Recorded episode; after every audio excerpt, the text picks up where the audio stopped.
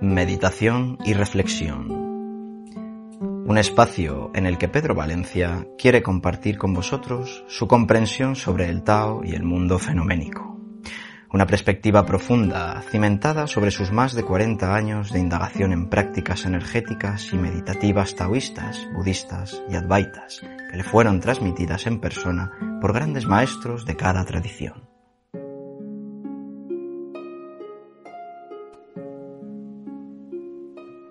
Práctica cotidiana de cómo combatir el miedo. Todos tenemos miedo. El miedo es una energía que siempre está ahí. Si no es por nosotros, por los demás, por seres queridos, amigos, compañeros. Hemos hablado en podcast de dónde procede, cómo se acumula el miedo, etc. Pero ahora vamos a dar una práctica. ¿Qué podemos hacer para combatir ese miedo diariamente? Porque el miedo asalta nada más poner los pies en el suelo a veces, cuando estamos durmiendo. Nada más abrir los ojos, una sensación de miedo puede invadir a veces el cuerpo, pues por el día que hemos de afrontar, las situaciones que tenemos que vivir, o porque otros a nuestro alrededor están viviendo momentos duros o difíciles, entonces esto siempre está moviéndose. Los pensamientos vienen y van continuamente. El apego, siempre hemos dicho, ¿no? En los podcasts, el apego al pensamiento es lo que hace que el sufrimiento pues permanezca y se haga más fuerte. Es muy importante utilizar una técnica muy simple. ¿Cómo no me apego? Bueno, imagina un león dentro de una jaula. El león dentro de la jaula puedes examinarlo, el león te puede rugir, te puede enseñar los dientes, Puede sacar las uñas, hacer giros, moverse. Pero hay una jaula, no te impresiona tanto. Te puede incluso llegar a asustar el león dentro de la jaula, pero nada que ver con abrir la jaula y que nos metan ahí dentro, ¿verdad? Con el león. O a veces que el león se escape de la jaula y salga fuera e invada tu casa.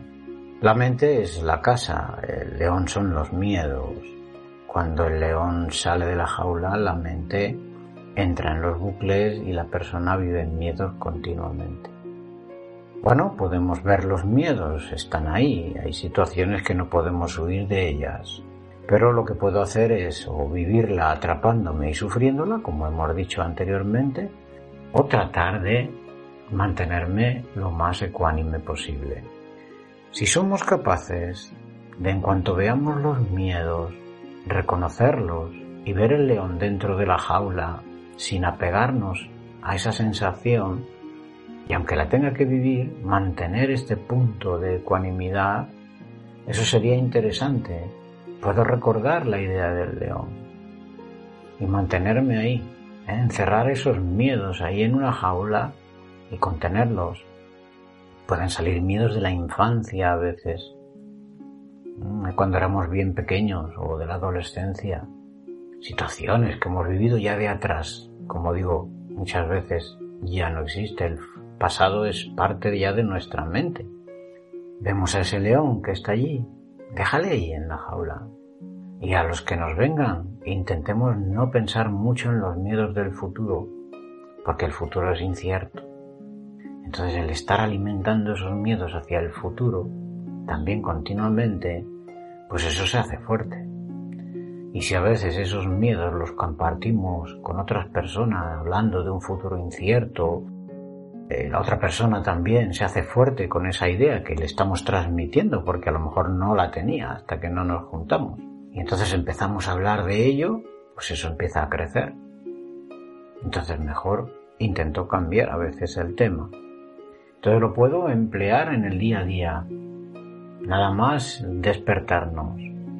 Acordaros, nada más despertarnos y ver que hay una sensación de miedo rara en el cuerpo y demás. Mm, mira a un león, ponlo en una jaula y reconoce esos miedos y enjaulalos.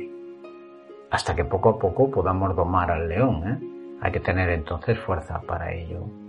Pero puede ser interesante el no apegarse directamente ¿eh? a esta situación, a este pensamiento, a esta sensación, y tratar de mantener esa ecuanimidad que hablábamos antes. A ver si lo conseguimos. No es fácil, porque los miedos se mueven y son así. Cuando uno se da cuenta, ya está dentro de la jaula. Pero vamos a intentarlo.